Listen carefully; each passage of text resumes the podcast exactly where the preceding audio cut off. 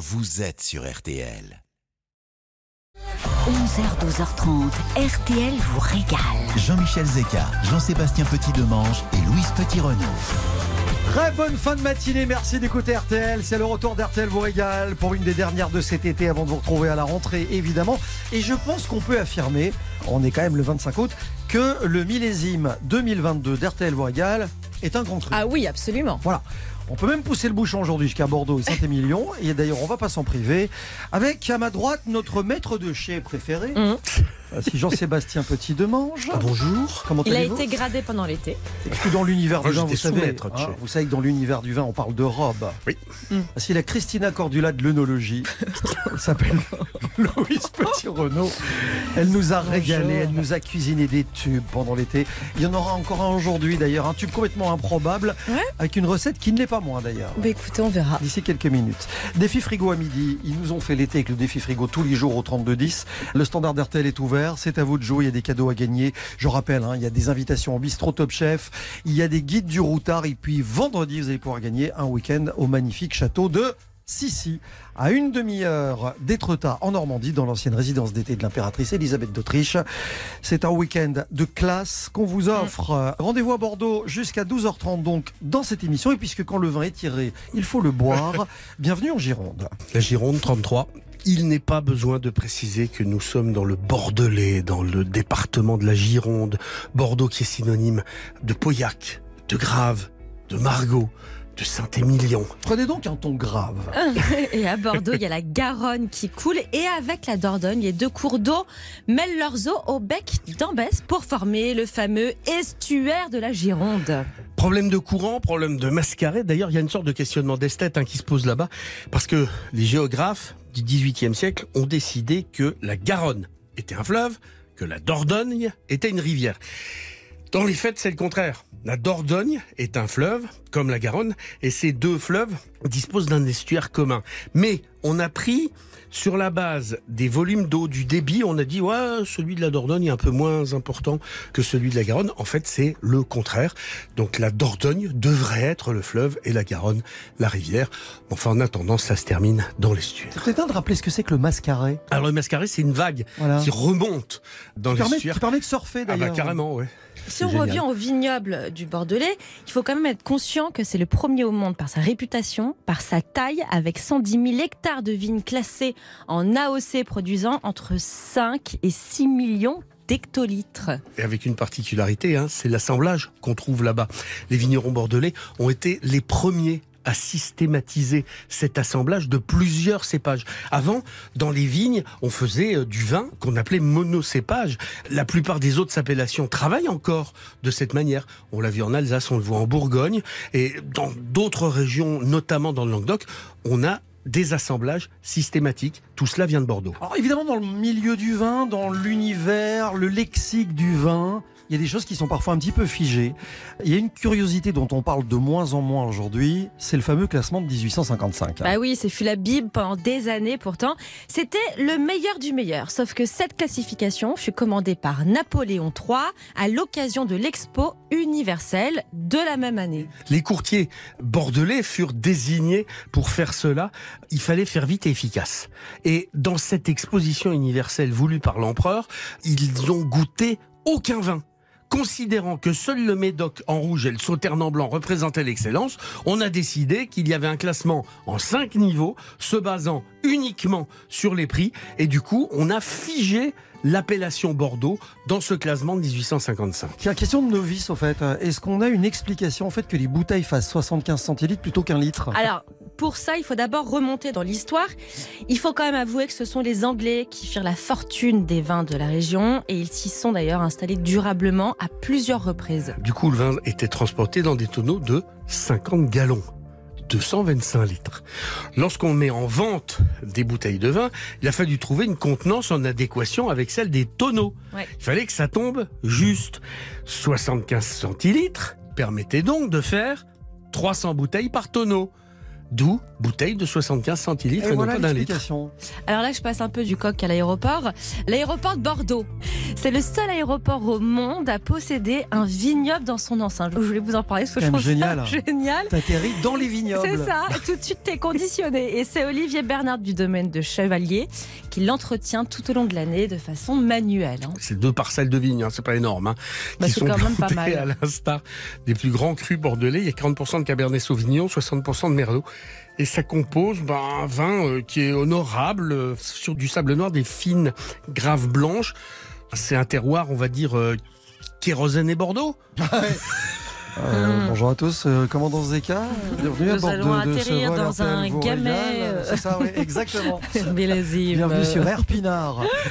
Bon, vous êtes prêts pour le défi frigo, un des derniers de Ah l'été? oui, oui. Attention tout à l'heure, midi, rendez-vous avec un ingrédient de votre frigo. Vous qui nous écoutez partout en France, vous appelez le 3210 dès maintenant, vous nous dites de quoi il s'agit et euh, Louise et Jean-Sébastien se chargeront d'en faire deux recettes originales.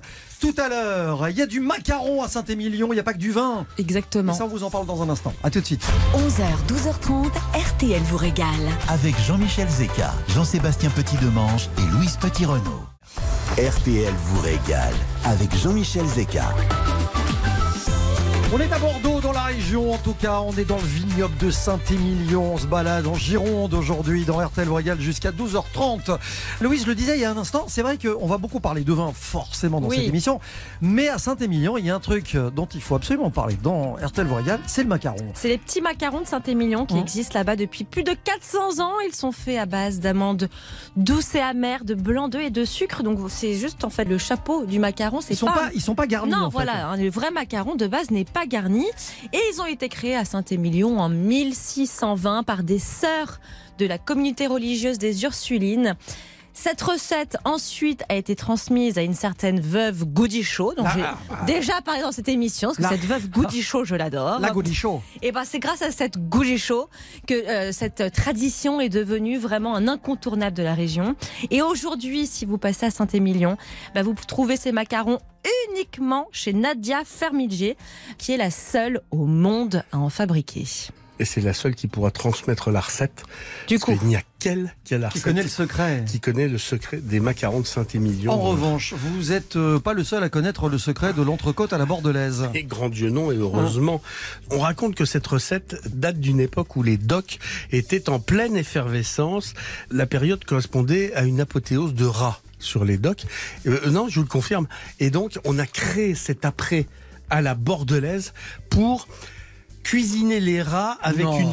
Ah Mais je non. vous promets, c'est- La c'est- jeunesse de l'histoire, c'est ça. oui, cuisiner les rats avec une sauce qui était forte en caractère et qui permettait de passer le côté euh, viande de rat.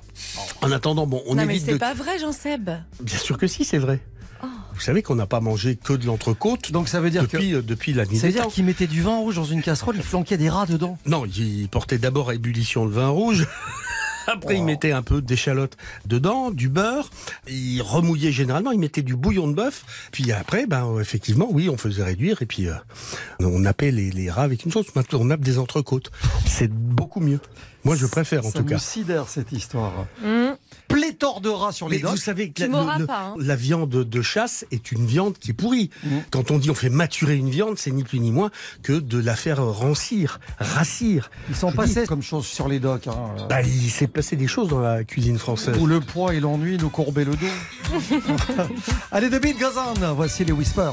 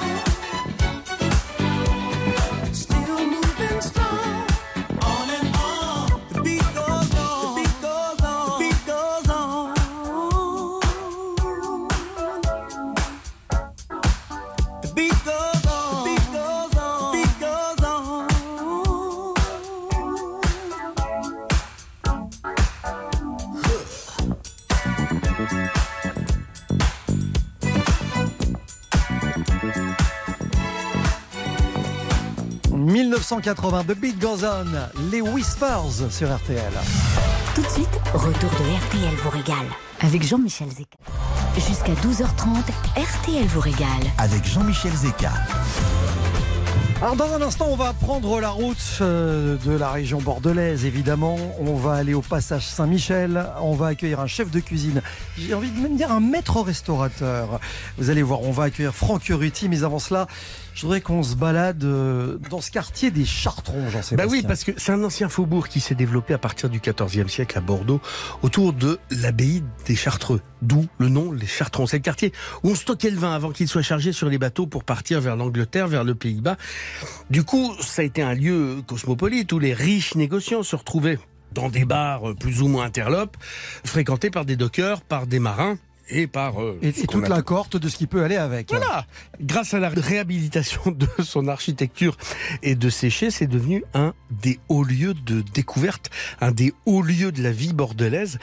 Alors, c'est vrai que maintenant, il y avait le musée de la vigne et de la viticulture dans ce coin-là. Maintenant, ça a été un peu absorbé. C'est la, cité du vin qui a pris le pas sur tout cela, qui fait l'objet de tous les regards. Elle est située dans le quartier des bassins à flot, au bord de la Garonne.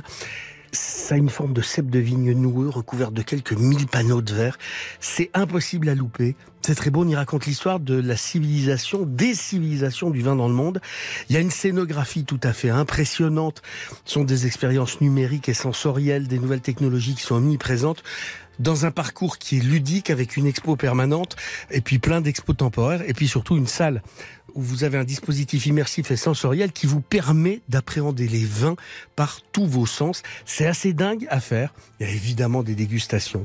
Il y a un restaurant. C'est un endroit qui est absolument à voir. C'est le spot à voir. On ne peut aller à Bordeaux que pour voir la cité du vin. C'est clair. Vous avez parlé de dégustation. euh, Bah oui. Vous voulez déguster? C'est un peu le but. Eh ben, On a réservé pour vous. On a notre table au passage Saint-Michel ce midi. Bonjour Franck Ruti. Bonjour à vous. Bienvenue sur RTL. Comment allez-vous, chef? Bah, ça va, on prépare le service. hein. Ah ouais, voilà, ça se met en place. Ouais. Il y a quoi ce midi au, menu du restaurant? Au menu du restaurant, on a des incontournables à la brasserie Le Passage. C'est la tatane canard. C'est dans la forme d'une tatane de pommes fruits, hein, classique, mais à Mhm. base de pommes de terre. Confit de canard, fait maison. Et puis euh, cèpe et pommes de terre. Oh là là, tartin de canard au cèpe. Ouais. Oh ça place Putain, tout de suite c'est la pas maison. mal, ça, chef, ça. hein. Et ça, c'est le genre de truc. euh, ces plats signature, comme on dit, je déteste cette expression, mais Oui, moi, moi, alors je déteste aussi cette expression, mais euh, pour la petite histoire, c'est un plat qu'on avait mis en place les premières années. Ça fait plus de 15 ans qu'on gère cette affaire. Mhm. Et euh, on s'était dit, c'est un plat d'hiver, on l'enlèvera peut-être l'été. Et puis pas du tout. Euh, l'été, les clients nous l'ont réclamé, donc on a été obligé de le remettre euh, à la carte. Eh, Franck, on va être honnête, c'est pas que les clients vous l'ont réclamé, c'est que vous vous êtes fait engueuler. Ouais, carrément. C'est carrément fait engueuler. Non, non, mais pour la petite histoire, c'est ça, quoi. Des gens qui ont invité des gens de d'autres régions en disant, vous allez découvrir au passage un plat fantastique, et on s'est fait littéralement engueuler. Ouais, Faut on l'a expliquer, remis à la carte. faut, faut quand même préciser, c'est un confit de canard maison. hein. Il y a des cèpes, il y a des pommes de terre sur une pâte feuilletée. Oh là Euh, là. Ah ouais, ouais, non, et puis la Ah, c'est bah, light, tout ça, j'adore. re- on retourne tout ça. L'ambiance de la maison chez vous, de cette brasserie Le, Le Passage, c'est ambiance bistrot, c'est un peu, on est dans, les années, exact. on est dans les années 30 Exactement. Dans le déco, c'est resté dans son jus. On est dans un bistrot années 30 et une cuisine généreuse de bistrot. Donc, euh, vous disiez tout à l'heure, euh, maître restaurateur.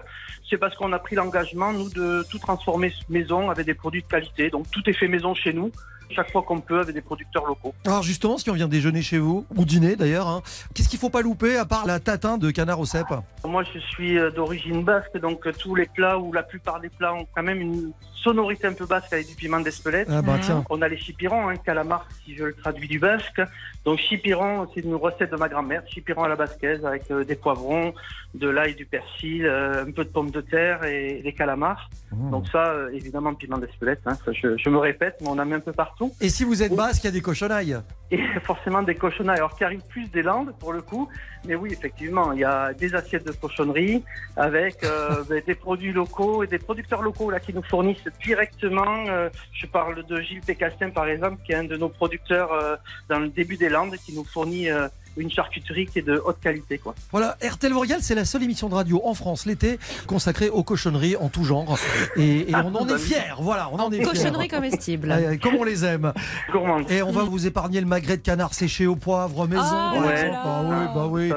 Le truc des copains quand on arrive à table euh, À et, Terrine. et- et qu'on prend la petite bouteille de rouge qui va bien, c'est rillettes de canard maison. Bah, C'est rien de canard Est-ce qu'il y a des cornichons, chef Ouais, il y a des cornichons, il y a des petits piquillos, il y a tout ce qu'il faut qui va avec. On est bien. Ah, Il y a des cannelés, on va en parler dans cette émission aussi. Il y a d'autres desserts, hein, je pense qu'il y a des profiteroles aussi. Alors nous on a créé, c'est assez courant maintenant à Bordeaux, mais on a créé la profiterole bordelaise, c'est-à-dire qu'on fait nos cannelés maison, on les coupe en deux, on les fait réchauffer, et puis on met une boule de glace et on le natte de chocolat Ah, fondu. c'est ça en fait, d'accord. Les cannelés remplacent les choux. c'est ça. Oh Calorique aussi. Hein. oh là là, imaginez le truc Oh, criminel Franck Uruti, gérant chef de cuisine, et j'y tiens, maître, restaurateur de la brasserie Le Passage Saint-Michel à Bordeaux, si vous voulez vous replonger dans les années 30 et y aller entre copains, parce que c'est un peu l'ambiance de ce bistrot. Franchement, passez le saluer. Et vous venez de la part d'RTL vous régale. Les cornichons sont offerts. Avec grand plaisir. Merci Franck, on vous souhaite une belle fin d'été. Merci beaucoup à vous. à Bon bientôt. service, Franck. À, à bientôt. Merci. Eh ben, en parlant de service, euh, au passe-plat dans un instant. Louise Petit-Renault, un tube, une recette. Oui, On va, cu- on va cuisiner, on va cuisiner un truc improbable. ouais, improbable. On Si vous vous en êtes, parle si dans vous un êtes La haute gastronomie. Bougez pas. Ah oui, de haut vol. Tout de suite, retour de RTL vous régale avec Jean-Michel Zeka. RTL vous régale jusqu'à 12h30. Jean-Michel Zeka. Et Louise Petit-Renault qui dans RTL vous régale, vous cuisine des tubes de Ouais. l'été depuis le début du mois de juillet. On en a passé en revue. C'était génial. Avec des recettes exceptionnelles. Et attendez, parce qu'aujourd'hui on a une petite surprise. La, la recette a rien à voir avec euh, la chanson. Bah, euh, rarement, de toute façon. hein. Cela dit, il y a peut-être un lien. Elle va vous expliquer comment. Le tube d'abord, on commence avec. Bon, si vous le voulez bien, on va commencer avec ceci.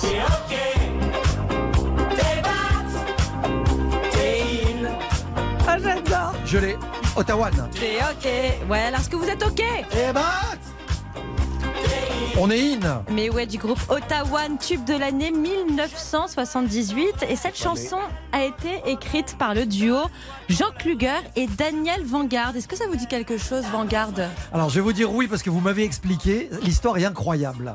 ben, Vanguard, enfin Daniel, c'est le père de Thomas Vanguard, qui est le créateur du groupe Daft Punk. Incroyable. Comme histoire. quoi, dans la famille, il y a du talent. Ils ont notamment lancé la compagnie créole en écrivant les plus gros tubes.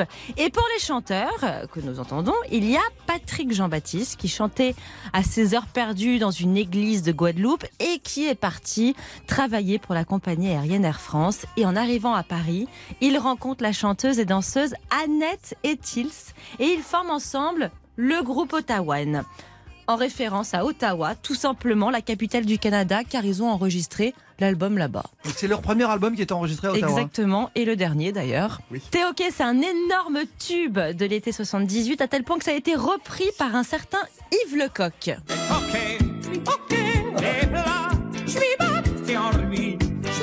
Chill en ruine. T'es toqué.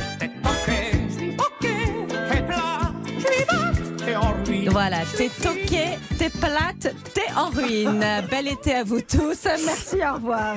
Et n'empêche qu'entre la, entre Ottawa et Daft Punk, deux salles, deux ambiances, Bah. et pourtant la même hérédité. Ah ben ouais. Génial. Bon, le- pour en revenir à Ottawa, le groupe se sépare quelques temps après. Le chanteur, vous savez, le Patrick euh, Jean-Baptiste, a essayé de recréer le groupe avec sa fille ou encore avec sa demi-sœur, mais ça n'a pas vraiment marché.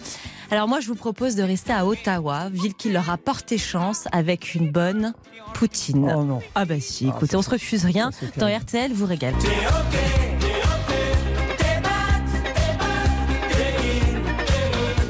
Allez, c'est parti. Épluchez des pommes de terre et coupez-les en grosses frites. Dans une casserole, faites revenir un oignon et de l'ail avec du beurre. Ajoutez ensuite de la farine et remuez bien. Vous allez verser progressivement du bouillon de bœuf en fouettant bien. Il faut obtenir une sauce brune, la fameuse sauce de la poutine. Place à la cuisson des frites, friteuse, euh, classique, efficace. Et vous allez servir vos frites bien chaudes avec un peu de cheddar qui va couler dessus. Et vous allez napper avec cette délicieuse sauce brune. Et je suis sûre que vous allez être plus que...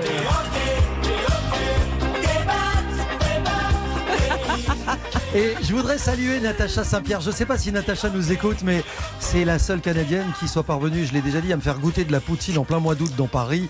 Et j'en garde un souvenir euh, assez impérissable. Le tube de l'été de Louise, qui reviendra évidemment euh, Demain. demain. demain. Les amis, dans un instant, l'ambassadeur de la région, l'ambassadeur Ah, de... Qu'on de- connaît un tout petit peu. Ah bah euh, alors c'est quelqu'un. Il Léger. habite, il habite ici. Je, Mm. je soupçonne même ce garçon de dormir dans les couloirs d'RTL tant il y passe du temps. Il est originaire de la région. C'est un bonheur de recevoir Eric Jean-Jean, notre copain Eric, juste après ça. Un peu parti, un peu naze, je descends dans la boîte de jazz, histoire d'oublier un peu le cours de ma vie. Les gars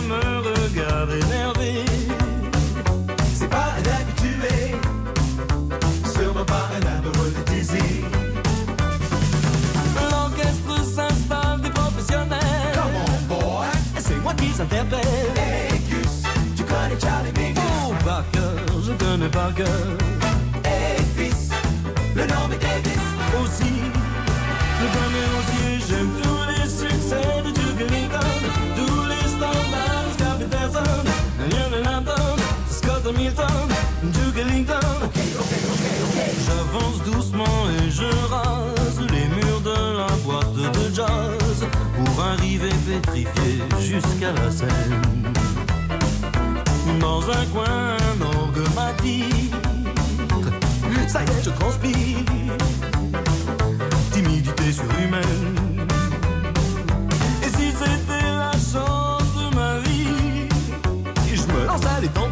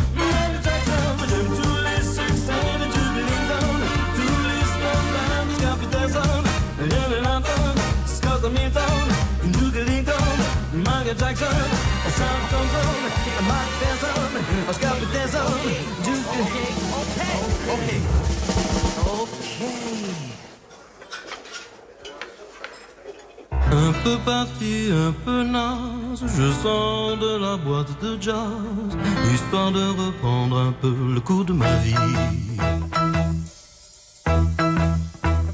Mhm. Duke Ellington, Scott Hamilton et tous les autres. C'était la boîte de jazz de Michel Jonas sur RTL. Tout de suite, retour de RTL vous régale avec Jean-Michel Zeka.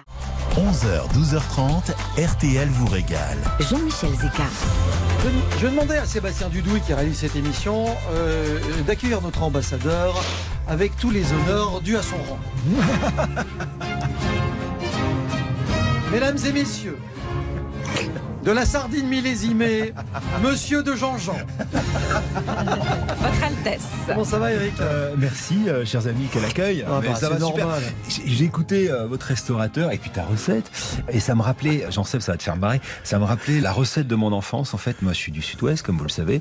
Et mon papa, il faisait l'entrecôte cuite au sarment de vigne. De vigne, ouais. Et ça dure Mmh. 10 minutes à faire cuire, en fait. Vous prenez une, une entrecôte très épaisse, un sarment de vigne que vous faites brûler, ça brûle très fort, très très vite. Et il y en a partout dans la région. Mmh. Moi, j'avais des vignes partout autour de chez moi quand j'ai grandi. Et vous mettez un fagot, vous mettez le feu, ça brûle et vous faites Ça parfume surtout, Oh ouais. là, avec une odeur de fumée. Et en vous écoutant parler, j'avais ça, euh, et ça, j'avais très faim. Mais t'étais pas de Bordeaux même. Hein. Non, ah non, parce qu'il Là, était- attention, Attention. Ah, il y a dossier, là. Ah, là, il y a- oui, il y a dossier. Dossier délicat. Oui, parce que quand on vient de chez moi, on n'est pas bordelais. Moi, je suis de Nord-Gironde. Je suis né à Blaye, où il y a la fameuse citadelle Vauban, et euh, j'ai grandi dans un petit village qui s'appelle Prignac et Marcon, où il y a une grotte préhistorique à visiter, qui s'appelle la grotte de Père-Père, que je recommande à tous. Mais surtout, mon village à moi, c'est Bourg-sur-Gironde, donc les fameuses côtes de Bourg. C'est là-bas, et il y a des endroits absolument incroyables. Notamment, là, ils viennent de créer un truc sur la rivière. En fait, pour euh, situer aux, auditeurs qui sont en train de nous écouter, en fait, les côtes de Bourg, c'est l'endroit précis où les deux rivières se séparent. C'est-à-dire, Ouais. l'estuaire de la Gironde, et ensuite, il y a la Dordogne, il y a la Garonne qui partent. Et donc, euh, l'endroit où les deux rivières se séparent, il y a ce petit village qui s'appelle Bourg-sur-Gironde, qui est euh, à la fois sur les vignes et sur la rivière. Et là, ils viennent de créer la, la maison des côtes de Bourg, donc il y a des dizaines et des dizaines et des dizaines de vins à découvrir, etc. Il y a un jeune sommelier qui vient d'Australie, je crois, qui est super brillant et euh, qui vous explique les trucs, c'est génial. Et vous mangez des grillades. Moi, j'adore les grillades. Et vous mangez des grillades, vous mangez de la bonne nourriture avec euh, un resto qui est tout vitré sur justement euh, le début de la rivière. Et ça, c'est un de mes endroits euh, Pour fétiches. regarder le soleil se Qu'est-ce coucher. qu'est-ce qui t'arrive, Eric? Je, je me Jean-Sébastianise. C'est incroyable. Non, ça, on dirait un guide truc, touristique. C'est c'est dingue. On a l'impression que je l'ai formé. Rappelons que nous avons été mariés pendant quelques années avant que tu me trompes avec un Belge. C'est quoi tes spots dans la région justement? Alors, mes spots, justement, c'est ma région, c'est-à-dire c'est Bourg, c'est Blaye, c'est Libourne aussi. Moi, j'ai passé mon bac à, à Libourne et donc, euh, je recommande. Ah, mais oui. Et Première émission de radio, c'était? Première émission de radio, c'était sur RPB, la radio du pays Blayais. Ok 88.4 en FM. Je- J'étais, en seconde au lycée euh, Geoffrey Rudel de Blaye, donc c'est te dire. Et RPB, ouais. Euh, certains doivent s'en souvenir. Il y avait des émissions en patois. Bon, bref. Et donc, Libourne, cette cité médiévale de Saint-Émilion, elle est absolument. Enfin, j'en sais, tu m'en as souvent parlé, et on en a souvent parlé. Elle est magnifique, cette Bah, cité. Saint-Émilion, c'est sublime. Et puis après, Bordeaux. monolithe, c'est un truc euh, à voir. C'est impressionnant de voir ça. Et puis toute la balade, enfin c'est. Il y a des gargouilles ou pas? Il y en a peu. Non, ah, c'est très pentu, donc Oui. c'est à Saint-Émilion, c'est-à-dire que vous montez, vous descendez tout le temps. C'est assez pavé. Il y a quelques très chouettes restaurants avec des endroits comme ça pavés où vous mangez dehors quand il fait beau. on, on a compris que t'aimais Sublime. manger, que t'aimais les grillades. Est-ce que tu cuisines? Non, pas du tout. Par exemple, quand mes amis viennent chez moi, c'est eux qui font la cuisine. Bah, je sais, oui. Explication, la dernière fois que Jean-Michel est venu à la maison, c'est lui qui a fait les pâtes. C'est Guillaume ou c'est moi généralement Ouais, ouais, c'est simple, c'est ou Bruno Guillon ou Jean-Michel Zeka qui cuisine. Quand. Non, non, je sais pas faire, je suis une catastrophe ambiante. En revanche, je suis un très bon consommateur. Et alors après, si vous voulez aller à Bordeaux, il y a quelques spots à Bordeaux, là c'est là où j'ai fait mes études. Le quartier Saint-Pierre, tu l'évoquais euh, Jean-Seb euh, assez brillamment. Je recommande euh, la rue Sainte-Catherine parce que c'est une des rues les plus célèbres euh, de Bordeaux. D'un côté, il y a cet opéra qui est absolument euh, Et puis euh, avec la place des Quinconces à côté, où j'ai présenté mes premiers gros concerts, tu sais, genre sur la place et tout, un jeune animateur. Bonjour. Bon bref. Et puis euh, de l'autre côté, euh, alors là pour le coup, à l'autre bout de la rue Sainte-Catherine, vous avez la place de la Victoire où il y avait l'ancienne fac de médecine, pharma, etc. Et le resto des fêtards et notamment de Bègle Bordeaux, l'équipe de rugby, s'appelle le Plana. Alors le Plana, c'est à la base un tout petit resto qui est devenu beaucoup plus grand où à l'époque où j'étais étudiant, vous buviez, euh, bon maintenant c'est fini tout ça, mais vous buviez pour 50 centimes de francs. Hein, Euh, On s'encanaillait pour pas cher. tu te mettais dans des états incroyables pour 10 balles. On Quoi. en avait pour notre argent. Voilà, Aujourd'hui, vous pouvez aller dans le quartier Saint-Pierre, il y a des bars à vin sympas, des planches. Il y a aussi euh, alors le fameux miroir d'eau, je sais pas si vous Bah en oui. avez déjà parlé, c'est très très beau. Mais il faut savoir que quand moi j'étais étudiant, j'ai quitté Bordeaux en 91, les quais c'était un peu tout pourri, tu l'évoquais Jean-Seb, c'est-à-dire euh, c'était un peu le coin des prostituées, c'était un peu les bars tout pourris, c'était les abattoirs, c'était pas terrible. Et puis euh, ces dernières années, c'est devenu le super endroit. Il y a le quartier Saint-Pierre. Et puis, il y a un endroit que j'aime vraiment bien. C'est de l'autre côté de la rivière. Donc là, on parle du côté où il y a la ville de Bordeaux. Et quand vous traversez la rivière avec le fameux pont de pierre, vous vous retrouvez sur la rive gauche avec un endroit qui est chouette, qui s'appelle l'espace Darwin. Petit restaurant, Alric, euh, bord de Garonne. Et puis, mon restaurant préféré, euh, j'espère qu'il existe encore, sinon je dis une bêtise. Quand mon papa a eu 70 ans, on lui a fait la surprise de venir de Paris pour euh, l'inviter, euh, voilà, dans ce restaurant. Ça s'appelait, euh, ou ça s'appelle toujours, je l'espère, l'embarcadère. Donc c'est donc de l'autre côté du pont de Pierre. Quand vous tournez le dos à Bordeaux, c'est sur votre gauche. Et c'est en fait un, un restaurant qui est bâti sur un ponton. Et donc tous les murs sont vitrés. Et donc vous dînez sur l'eau. Et vous passez une soirée absolument incroyable à regarder le beau Bordeaux, justement. euh. Exactement. On me confirme que le restaurant existe toujours. Oui, oui. Il- Ah, génial. C'est juste à côté de Darwin. Oui, exactement. C'est de l'autre côté de Darwin et ça appartient à Darwin puisqu'ils ont une brasserie pour faire des bières euh, où Ouais. ils brassent leurs bières eux-mêmes. Darwin est un écosystème alternatif qui est absolument Non, génial à Bordeaux. C'est un endroit où vous avez un skatepark Ouais. qui est un des plus gros skateparks qui soit en Europe. Et Dieu sait Euh, si vous vous y connaissez en skateboard. Ouais. Ah ben je vous le confirme, mais quand j'étais jeune, je... mais non mais dites donc. Vice-champion des Vosges. Il se fout de moi. Et le resto et l'embarcadère, mais quand on est sur cette terrasse où effectivement on voit Bordeaux avec le fleuve qui passe, Ouais. avec tous les monuments de Bordeaux Ouais. qui sont en face. Ouais. Au loin, quand on regarde sur la droite, on a le- la cité du vin Ouais. qui Et le apparaît au loin, qui se reflète dans le soleil Ouais. qui se couche. C'est un endroit fabuleux, Darwin. Ouais, Il y a un resto écolo. Ouais, euh, tu peux manger que sur des, des tables en bois, c'est des bancs en bois et tout, c'est vachement cool. Et il y a un dernier truc, si j'ai deux secondes, c'est euh, l'ancienne base sous-marine. Alors à l'époque, quand moi j'étais euh, encore en activité, il y avait des rêve parties, des soirées activité. DJ, etc. C'était l'ancienne base sous-marine. Donc là, on est à un autre endroit. les pas- sous-marins venaient. Ouais, absolument. C'était une espèce de port pour les sous-marins. Donc là, c'est euh, quasiment à l'autre bout de Bordeaux. On est plutôt vers le pont d'Aquitaine. Et donc, c'était des bassins où les sous-marins, euh, notamment les sous-marins allemands, etc., euh, venaient. Et donc ça, ça a été désaffecté. Et quand moi, dans les années 90, je travaillais dans ma première radio à 8FM avec Julien Courbet, on animait des soirées dansantes là-dedans. C'était absolument dingue. Toi, t'avais l'impression d'être dans des grottes. Et aujourd'hui, je crois que c'est devenu le bassin des Lumières. Et En c'est votre, euh, en votre honneur. C'est un hommage à ces deux-là. c'est vachement bien. Voilà, c'est vachement J'aime beaucoup quand Eric dit on animait des soirées dansantes. Ouais, bah, euh, Je vois bien l'idée des soirées dansantes Non. d'Éric Jean-Jean. Je veux pas. D'autant qu'on sait que ces deux-là ne savent pas danser. Je, non, mais je veux pas griller mon copain Julien, euh, qui vous le racontera quand il voudra, mais on a, lui et moi, écumé euh, certaines soirées dansantes de Bordeaux ouais. avec des souvenirs qui sont pas toujours racontables à la En radio. tout cas, pour un gars qui est pas fondamentalement bordelais, puisqu'il est du nord de. Ah non, mais moi, en je parle admirablement bien. hein, non, mais je suis, je- moi, je suis de Bourg-sur-Gironde. Éric Pas Jean-Jean, Jean-Jean est bordelais. Euh, Moi, je suis de Bourg-sur-Gironde. De retour sur, euh, sur RTL et RTL2 euh, Ouais. à la rentrée, Ouais. d'ici quelques jours, avec Ouais. les programmes de rentrée, Ouais. etc. C'est un bonheur de te recevoir, Merci, vraiment. mon ami. Merci, Merci, on t'embrasse. Eric. Salut Eric. La suite d'RTL vous régale dans un instant. See, I'm a go getter. Believe it. See, this can last forever.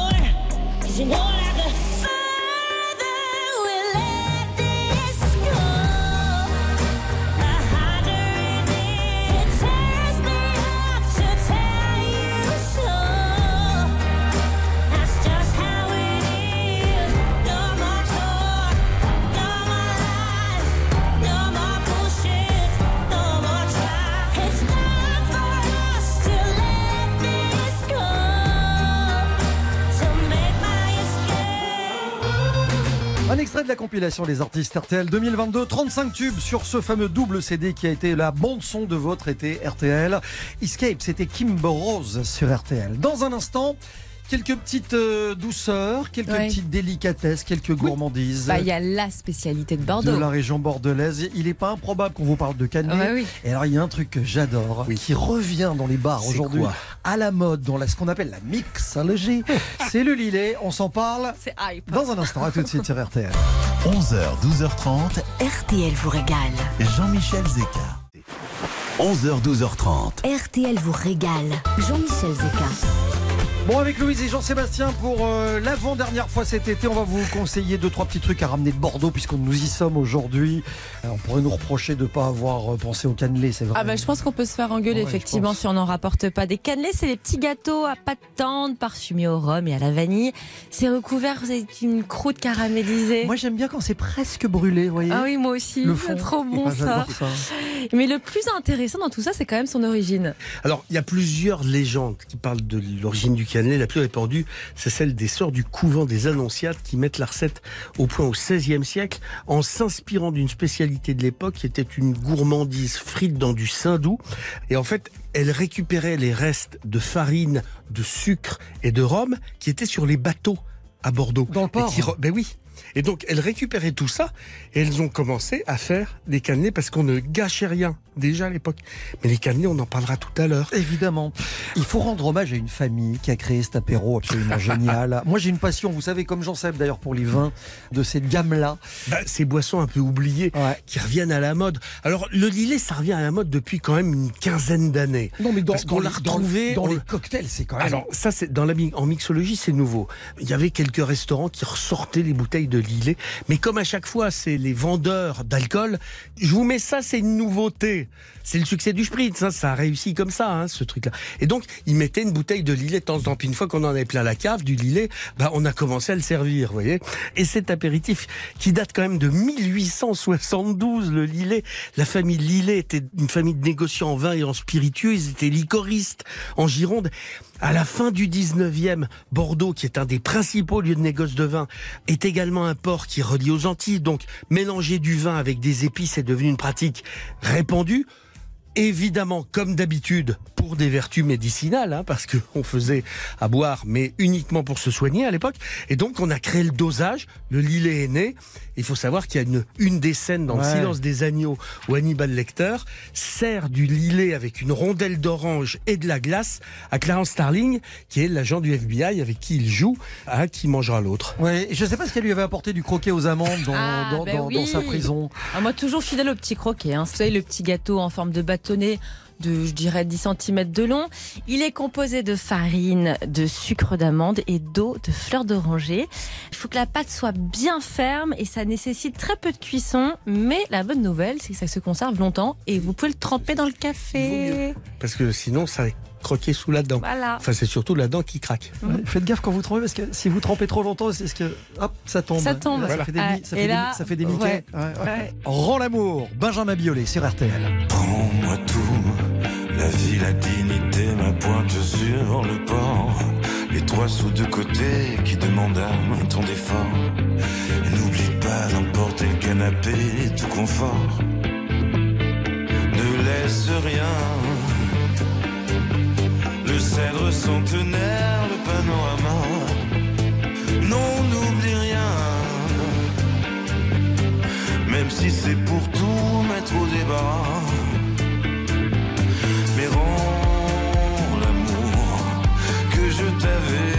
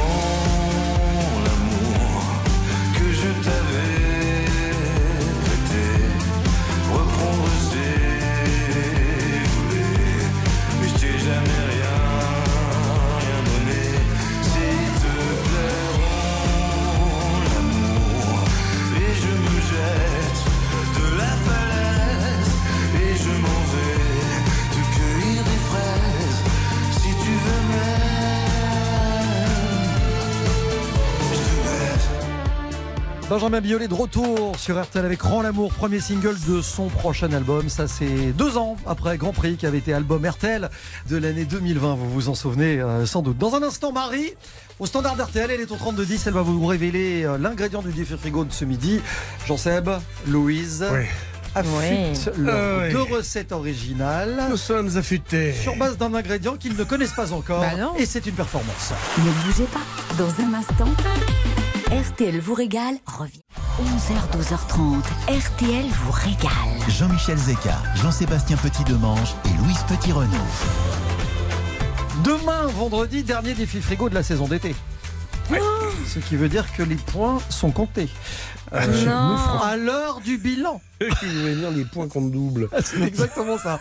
Bonjour Marie. Bonjour l'équipe, bonjour tout le monde. Comment allez-vous du côté de Pau? Oh, super bien. Est-ce que vous avez passé un bel été, Marie, à l'écoute d'RTL Super bon été. Bon, avec vous, c'est toujours agréable, c'est le top. je, vous en- je vous envoie le chèque rapidement. Comme on a dit. Ouais, d'accord. Est-ce que vous avez eu la chance de prendre des vacances? Oui, en fait, je suis allée passer quelques jours chez mon fils à Toulouse. D'accord. Parce qu'il a une piscine. Alors, pendant qu'ils étaient partis en vacances, j'ai gardé la piscine. Vous avez bien fait. Gardien de piscine, c'est un métier d'avenir. Euh, Et la piscine, surtout. Est-ce que vous avez Mm. cuisiné un peu pendant cet été grâce à nous? Est-ce qu'on vous a Ah donné oui, des oui. idées, des envies? Oui, oh ben moi je cuisine beaucoup. Hein. Je cuisine la cuisine du frigo. Hein. Beaucoup de légumes, beaucoup d'aubergines. J'adore les aubergines. D'accord. On vous réclame Les- quoi à table Généralement, quand les copains viennent à la maison, vous faites quoi volontiers? Je fais du poisson, je fais du saumon en cocotte, qui est très bon, avec des oignons et des petites euh, tomates euh, cerises. Euh, J'ai ma petite recette à moi, j'adore cuisiner ça, j'adore les moules. Moi j'aime tout, je suis d'origine espagnole, je fais de la paella. Oh non, m'en voilà. parlez pas, c'est un de mes plats préférés au monde. J'adore ça. Je peux vous en parler des heures. Bon, Marie, on a cité plein de trucs, sauf l'ingrédient du défi frigo de ce midi. On va jouer avec un champignon. Ah bon? Oui. Vous nous proposez oui, un des. champignon que j'adore, qui est très fin, et c'est les girolles. Ah là, on joue avec des girolles, les amis. Ah, mais c'est vachement dur. Ouais, je vous laisse le temps des infos. Moi, je les aime comme ça. Ouais, ben, euh, commencez à réfléchir à un truc un peu plus élaboré parce que sinon vous Parce allez que le décevoir comme ça, il Marie. passera pas. Le comme ça, ça va pas aller. Euh, D'autant que je vois Jean-Seb déjà euh, s'appliquer sur la, cha- sur la chose. Euh, Et Marie, sur la vous, chaise. vous bougez pas, on se retrouve dans quelques instants. Vous écoutez RTL. Il est- Merci beaucoup. Prochain point sur l'info tout à l'heure à 12h30 sur RTL. RTL vous régale. Excellent. Oui, bah alors ça, je... excellent, je demande à voir, je réserve ma réponse. Ah, vous n'avez pas confiance en nous, Bah, Jean-Michel je sais pas, je me dis, on est à la fin de la saison d'été Bah, quand a été bon. Vous pourriez accuser un petit coup de fatigue, on ne sait pas. Jamais. Marie est en ligne au 3210. Oui, je suis là, je vous écoute. Qui a dans son petit panier tressé des girolles toutes délicates. Hum, c'est bon. On va vous épargner les échalotes avec euh, le beurre, tout ça, le, Bah, le persil. ouais, ouais, ouais. Non, non, vous Bah, épargnez ça. Ah non, vous n'allez pas me Mais faire une poêlée de girolles. Vous nous l'avez pas dit avant. On a dit deux recettes originales, Et alors construites et, et imaginées. Bah, j'ai pas. Ok. Bon, bah vous allez être déçus, Marie, parce que apparemment, on n'est pas au sommet euh, ce midi pour le défi frigo. Mais généralement, quand ils disent ça, Je me méfie, je les connais. c'est souvent un leurre. Vous voulez commencer avec qui, justement? Je, je proposerais volontiers de commencer avec Louise. Oui, justement. Puisque Madame n'a rien, Bah, c'est pas ça, c'est qu'on va pas faire des girolles avec du curry. Madame explique. Bon, Marie. Je vous propose des spaghettis aux girolles Ah bah crémeuses. voilà, j'ai rien. Mais non, mais parce que dans un premier temps, Marie, vous allez nettoyer vos girolles très délicatement. hein. Vous connaissez ce Oui. champignon, faut vraiment pas Oui. l'abîmer. Vous le mettez sur euh, une feuille de sopalin. Et la Mhm. petite astuce, c'est que vous allez d'abord les faire revenir à sec, comme ça, dans une poêle plusieurs fois pour enlever l'eau. D'accord. Donc vous les mettez, il y a un peu d'eau, vous enlevez, vous les remettez, vous enlevez l'eau. Ensuite, vous gardez cette poêle, vous allez y mettre de l'huile et du beurre, Marie, parce que le beurre, c'est la vie. Vous Oui. rajoutez de l'ail, parce que l'ail, c'est aussi la vie. Euh, Moi, donc tout ça, bah, bah, moi aussi, tout ça dans, donc, dans la poêle. Et Hein vous jetez délicatement vos girolles dedans, que vous allez faire revenir avec du persil. Attention, Marie, il ne faut pas que ça cuise trop longtemps, sinon le goût de la girole se perd. Et c'est pas Oui. ce qu'on veut. Hein, on est d'accord. Vous On goûtez comme ça parce que je suis désolée, mais des girolles simplement sautées à l'ail, c'est juste euh, une merveille. Mais Oui. vous allez rajouter à ce moment-là de la crème liquide. Et pendant qu'on aura fait tout ça, vous aurez fait bouillir de l'eau pour faire cuire vos spaghettis al dente. Et Marie, vous avez un plat de spaghettis aux girolles crémeuses qui va vous faire tomber dans les girolles. Je peux vous donner un truc C'est une recette que j'adore. Vous avez entendu, Louise vous disait, quand vous poêlez vos girolles à vif, elles vont rendre euh, de l'eau et vous allez conserver cette eau au lieu de la jeter. Vous la conservez et euh, après ça dépend un peu de la quantité, mais vos pâtes vous les mettez un peu en sous-cuisson et vous terminez la cuisson de vos pâtes dans l'eau des girolles et vous m'en direz des nouvelles. Voilà, c'était ma recette. Parce que les pâtes, c'est la vie. c'est moi. dans cette émission. Sinon, Bon. sinon ça va. c'est- Pâtes aux girolles. vous- vous Non, pâte aux girolles crémeuses. Non, oui, bah oui, d'accord, mais euh, je, je peux vous soutenir, Jean-Sébastien. Ah, d'accord. Ça dépend un peu de ce que vous allez nous proposer. Faites-moi rêver. Bon, alors, vous allez, je vais maintenir un peu le suspense. Vous prenez une petite carotte que vous allez tailler en mirepoix, tout petit cube. Un oignon que vous allez tailler très fin comme ça, et pareil, vous le taillez en petit cube. Vous écrasez une gousse d'ail et vous allez mettre ça dans une sauteuse. Vous allez faire cuire ça avec un peu de viande hachée. Vous allez détendre avec soit un petit vin rouge. Vous voyez, pour lier une petite sauce, et puis vous allez mettre une cuillère à soupe de maïzena vous laissez prendre ça, ça va vous faire une formidable sauce aromatique. Éventuellement, si vous avez envie de relever, vous mettez un petit peu de pâte de curry à l'intérieur, parce que derrière, je vais vous faire la recette préférée de Jean-Michel Zeka pour cette fin d'été. C'est quoi ce truc? Vous allez battre trois œufs avec un fouet ou avec des baguettes, parce qu'il adore les omelettes coréennes. Ah, il Vous allez battre ces œufs avec des... Et surtout, le truc de l'omelette coréenne, c'est en fait, vous la passez au chinois, cette omelette, vous la tamisez en fait, pour enlever tous les défauts. Vous mettez ça dans une poêle très chaude, vous faites cuire l'omelette, vous allez mettre votre poêlée de girolles juste à côté. Il faut juste les poêler trois minutes avec un peu de sel, un peu de poivre. Vous mettez votre omelette au milieu, qui va être bien prise, qui va être toute lisse. Votre sauce autour. Vous disposez les girolles. C'est-à-dire qu'en fait, vous cuisez. Top, top, top. Enfin, vous êtes mis à deux tout à l'heure pour faire votre recette, hein, donc je prends 5 secondes de plus. C'est la fin de la saison, je fais ce que je veux. Et, et vous allez disposer ça autour, et vous allez voir que le, le moelleux de l'œuf, avec la petite sauce, Ouais, non, ça marche. et les girolles Ça marche. craquantes, Ça marche. ça va être fabuleux. C'est rigolo cette omelette coréenne. Hein C'est drôle, c'est très ludique. drôle. Ouais, c'est vrai non, que c'est très très drôle. Ça reste une Non mais omelette. on se marre beaucoup. On ça se marre énormément. omelette. Vous savez quoi Vous avez perdu votre humour. Je suis morte de rire. C'est, euh, wouh. Bon Marie, on est en présence de deux recettes intéressantes avec vos girolles. Euh, mais c'est vous qui allez trancher à gauche. Louise propose des pâtes aux girolles. À ma droite, Jean Seb, une omelette, qu'elle soit coréenne ou pas d'ailleurs, aux girolles. C'est à vous de me dire ce que vous préférez. Bah, vous savez, moi je pense que les girolles, elles se suffisent à elles-mêmes et il n'y a pas besoin de mettre 36 trucs dedans. on est d'accord, ouais Et je préfère quand même la recette de Louise.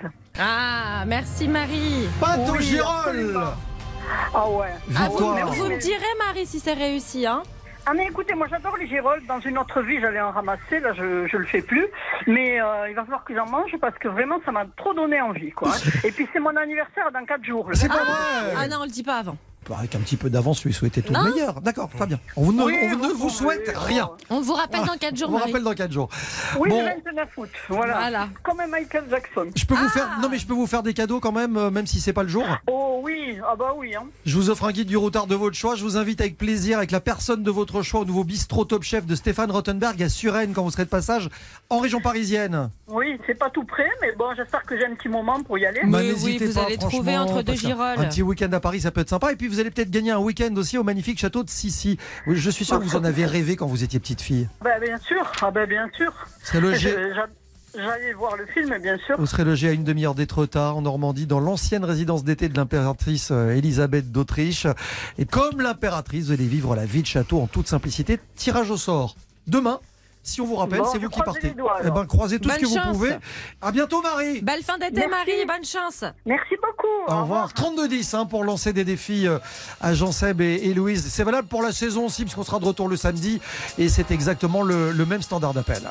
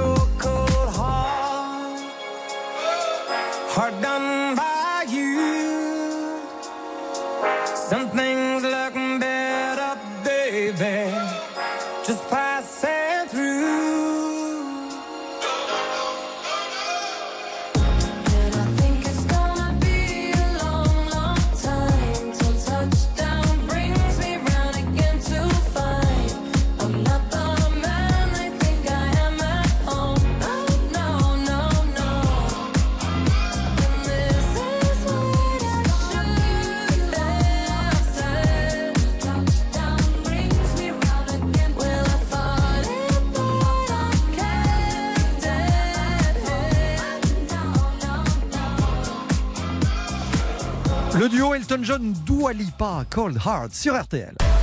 RTL vous régale avec Jean-Michel Zeka. 11h, 12h30. RTL vous régale. C'est vrai que depuis le début de l'été, le garde-manger d'RTL vous régale a considérablement grandi. C'est-à-dire que là, on a repoussé les murs de ce studio. On occupe une majeure partie du plateau d'RTL ici à Neuilly. Quand on voit les produits passer, généralement les gens disent maintenant Oh non, mais c'est bon, c'est pour les trois. Comme on est à Bordeaux, les amis, il y a un mot interdit au lexique de Louise, je le sais, mais je vais le dire quand même. Non. Elle ne supporte pas qu'on parle de flan. Et pourtant, il faut le faire. Parce que ça s'appelle la cruchade bordelaise. Oh, c'est magnifique. Et c'est pas moi non plus. C'est préparé à base de farine de maïs. Ça ressemble à un peu une polenta qui serait croustillante à l'extérieur, onctueuse à l'intérieur. Ça rappelle les polentas du sud de la France. C'est fin délicieux, la cruchade bordelaise. Alors pour la version salée, elle se déguste trempée dans des sauces ou des jus de viande. Et pour la version sucrée, elle est frite avec de la confiture, de la vanille, du rhum ou du miel. Enfin, il y a plusieurs euh, variantes, en tout cas dans toute la Gascogne. C'est un bonheur total. Il y a du poisson dans la région. Oui, il y a un poisson alors, très particulier. Très particulier, la lamproie. Alors, ok, c'est pas très beau, mais je peux vous dire que c'est très bon. Euh, Il y a qu'une cinquantaine de pêcheurs qui perpétuent l'activité qui est liée à la lamproie. Euh, on peut en trouver sur certains marchés, mais le mieux, quand même, c'est d'avoir un peu du un petit filon et appeler en direct les pêcheurs. Et attention à la saison qui va que de décembre à mai. hein. Ça, j'ai regardé les photos de l'emploi. On peut raisonnablement se demander si c'est un poisson ou pas d'ailleurs. C'est pas vraiment ça un ressemble, poisson. hein. ça ressemble à une espèce de fossile vivant. Ouais. C'est un, un poisson qui est vieux de 530 millions d'années. C'est un poisson qui est très très ancien. Vous savez, il n'y a pas d'arête. Il n'y a pas d'os, il n'y a pas de vertèbre. Il n'y a pas de poisson. Est-ce que c'est un poisson ou pas? Non, Euh, c'est pas un poisson, on mais est c'est assez- vraiment bon. hein. On Mais- est assez impressionné par sa bouche. Mettez pas les doigts. hein. Non, parce que c'est une bouche en cercle garnie dedans, ça sert de ventouse et ça permet de se coller à un autre poisson pour aspirer le sang des autres poissons parce que ça se nourrit comme ça. Et euh, c'est une espèce d'énorme sangsue, vous voyez? Et au ça? bout d'un moment, la lamprey a plus besoin de s'alimenter, elle s'alimente uniquement avec sa graisse. Oh non. Voilà. Si, c'est vrai. c'est terrible. Ah non, Ouais. non, c'est terrible. Mais effectivement, une lamproie à la bordelaise, c'est fin délicieux. Plus joli, plus mignon. Ouais, l'agneau Ah oui. de Pauillac, hein, c'est vraiment bien. C'est cette chouchou, ça. Alors ça va de la naissance jusqu'à l'âge de 12 mois, c'est le petit de la brebis, l'agneau. Et l'agneau de lait, ça veut dire que c'est l'animal qui a consommé que le lait de sa mère. Voilà. Voilà. Et alors Le lait à bizarrement, sa mère. bizarrement, vous voyez, c'est- tout le monde dit ouais, en proie, on peut la saigner sans problème. L'agneau de tout de suite, on a. un- bah, c'est un- normal. On a oh non, il est tellement joli ce petit agneau. euh, C'est une peluche. C'est logique. Mais Ouais, en vous, avez rarement vu des, vous avez rarement vu des enfants avec des doudous en forme de lamproie. Ah ben, mais on devrait habituer l'enfant à la lamproie en doudou. raison. Et en attendant, l'agneau de Pauillac, il a un label rouge, comme l'agneau des Pyrénées, comme l'agneau de Lozère, parce que c'est le meilleur du meilleur dans ce qu'on peut trouver en cette matière. En revanche, je sais que votre doudou, celui de votre enfant. Bah, c'est du graton. C'était le graton. Moi, on me donne un morceau de cochon, moi je suis heureux, je retombe Bah en oui. enfance. Ceux de Bordeaux, ils datent du 19e, vous voyez, c'est une curiosité charcutière, c'est une sorte de motte assez compacte, constituée de dés de lard, de morceaux de jambon, d'épaules, et puis tout ça est cuit dans le gras. Bah oui, c'est cuit lentement même dans la graisse, dans un faitout qui va être non couvert. Et, au- et aux trois quarts de la cuisson, on incorpore le maigre de cochon, on assaisonne Voilà. de sel, de poivre, d'épices. Et au bout de 10 bah, parce que ça se mérite. On va filtrer. Voilà. Non, mais, Et eh, on met tout dans une terrine. Jean- Jean-Sébastien Depardieu, refaites-moi tout ça cuit dans le gras. On cuit dans le gras. Dans le gras, dans le gras, c'est exactement ça. Vous êtes prêts pour les cannelés ou pas Ouais, bah oui, oui. Non, on est bien. On est bien. On va accueillir Nathalie des cannelés d'Audrey. Bonjour Nathalie. Bonjour. Bienvenue sur Bonjour. RTL. On est ravis de vous recevoir. C'est impossible de passer par Bordeaux sans évoquer les cannelés, forcément, et surtout les vôtres. Et bien sûr, voilà, des bons cannelés euh, à la vanille ou au rhum. Ouais, qui ont une particularité liée euh, à leur nom et à votre famille, parce que je pense que les cannelés d'Audrey, Audrey, c'est votre fille. Hein. euh. Audrey, c'est ma fille qui est intolérante au gluten et donc j'ai décidé de faire la recette des cannelés sans gluten, sans blé. Donc je mets de l'amidon de maïs à la place du blé. Et ça fonctionne très bien. Et ça fonctionne très bien parce que que l'on soit cœliaque ou pas, eh ben les gens euh, achètent mes cannelés. Quand je suis au marché à Saint-Michel, euh, il n'y a pas de différence. Les gens ont pris l'habitude de pouvoir manger le cannelé. euh, Il n'y a vraiment aucune différence euh, dans le goût. Ah, aucune différence au niveau du goût, ni au niveau de la texture, puisqu'en fait, mon cannelé est toujours très croustillant à l'extérieur et bien moelleux à l'intérieur. Le secret d'un bon cannelé, au-delà de sa composition et des ingrédients qu'on y met, c'est sa cuisson surtout aussi. Le moule. Alors, le moule à le cannelé. moule. Voilà, c'est le moule en cuivre, bien sûr, sinon ça marche pas. Au moins, le moule en cuivre permet d'avoir des cannelures tout à fait régulières et avoir un joli cannelé qui se tient bien droit. Mmh. On rappelle pour ceux qui n'auraient, c'est possible, hein, euh, si vous venez d'ailleurs et que vous n'avez jamais goûté un cannelé, il y a quoi là-dedans? Donc il y a du lait, du, de la farine, enfin, ou de l'amidon de maïs, des œufs, du beurre, du rhum pour ceux qui veulent des cannelés au rhum, Ouais. de la fleur d'oranger. Et moi, pour les plus gourmands, je mets aussi de temps en temps, pour ceux qui euh, commandent, des pépites de chocolat. Ah ouais, pas mal. Mais le traditionnel, c'est quand même le cannelé au rhum. Oui, Voilà. le vrai. Et, et alors Nathalie, si on veut essayer de faire des cannelés à la maison, parce qu'aujourd'hui, il faut savoir qu'on trouve partout dans les magasins de cuisine des moules en cuivre pour faire les cannelés. Hein. C'est pas rare. C'est quoi la petite astuce pour la cuisson la petite réussie? astuce pour la cuisson, c'est d'abord de beurrer le moule en cuivre avec de l'huile de colza. Après, vous mettez votre préparation dans le moule en cuivre. Vous faites chauffer votre four euh, chaud à 180 degrés pendant 10 minutes. Vous enfournez euh, votre plateau de cannelé euh, pendant 10 minutes à 200 degrés. Et après, vous baissez à 180 degrés pendant 50 minutes. Cuisson quand même euh, assez longue. Assez longue. Comment on fait pour avoir ces cette croûte qui était à la limite du brûlé sans que tout soit cramé justement? Et bien en fait c'est ça, c'est le, le fait de mettre euh, le cannelé dans le four très chaud pendant 10 minutes qui va permettre de faire cette croûte, Avant de baisser euh, la température. Après, D'accord, c'est ça. Ah, génial. D'accord, très bien. Juste Et après on retourne le cannelé, enfin le moule en cuivre et ça se démoule tout seul. juste un mot pour terminer, Nathalie. Vos cannelés, vous les proposez en version salée également? Alors évidemment je les propose aussi en salé pour euh, égayer un petit peu les apéritifs, pour changer. Euh, donc c'est chorizo, olive pesto, curry, chèvre miel. De toute manière, hein, en cuisine, tout est possible. Il faut s'évader, il faut sortir des traditions pour essayer de trouver toujours de temps en temps des petites euh, saveurs nouvelles. Allez, rappelez-nous l'adresse. C'est à Bordeaux, c'est sur les marchés et c'est rue de la Franchise à Bordeaux. Voilà, rue de la Franchise à Bordeaux, les cannelés sont vendus. Les cannelés d'Audrey. Les cannelés d'Audrey, 1,80€ le cannelé. Merci beaucoup, on vous Merci, embrasse. Nathalie. Merci. Bonne fin d'été dans la région de Bordeaux, à bientôt. Et bonne dégustation. C'est gentil, merci. On va quitter Bordeaux et la Gironde pour aller loin, très loin. Du côté de Los Angeles. Avec Jean-Sébastien dans un instant. Ne bougez pas. Dans un instant, RTL vous régale revient. RTL vous régale jusqu'à 12h30. Allez, pour terminer RTL régale, en ce jeudi, le petit pas de côté de Jean Seb. On quitte la Gironde, direction Los Angeles. À LA. Ça n'est pas seulement. C'est pas la Loire-Atlantique. On va à Los Angeles. Une ville qui compte 4 millions d'habitants. Un chiffre qui grimpe à 18 millions 700 000 habitants si on parle de grand LA. Une cité sans véritable centre qui se compose d'un puzzle de 88 quartiers qui vivent pratiquement de façon autonome, juxtaposant splendeur et misère. En revanche, les films et séries présentent toujours la ville comme une espèce de grande surface faite de béton et d'asphalte. Ça, c'est le premier cliché sur Los Angeles. Parce que Los Angeles, n'empêche, c'est une ville étonnamment verdoyante. Un de ces quartiers, c'est Hollywood. Au commencement, c'est-à-dire juste avant l'arrivée du cinéma, l'endroit était un paradis. Un village qui sentait bon le parfum des orangers, des jasmins et des eucalyptus. Les palmiers poussaient où ils voulaient. Et la nuit, les coyotes hurlaient. Tout va changer en décembre 1913. Cécile B2000 débarque de New York avec une équipe de tournage. En cherchant un site pour son film, il tombe sur le domaine agricole de Madame Wilcox, le bois de Hou, donc Hollywood. Il y a une grange à louer 75 dollars par mois. Il y tourna Le mari de l'Indienne, premier long métrage muet de l'histoire. À partir de là, tous les pionniers du cinéma vont arriver à sa suite. Terrain bon marché, climat agréable, main-d'œuvre abondante, le cinéma devient vite omniprésent. Mais avant Hollywood, il y avait déjà des vedettes dans le monde du cinéma. La première étoile du cinéma en France fut Georges Méliès. Producteur, réalisateur, acteur, il a inventé l'art de l'illusion et des effets spéciaux. La première star internationale, elle date de 1905. Elle s'appelait Gabrielle Leviel. En 1915, Gabriel signa le plus gros contrat de l'histoire naissante du 7e art, avec un studio à Chicago. L'affaire est rééditée en 1919 à Hollywood cette fois.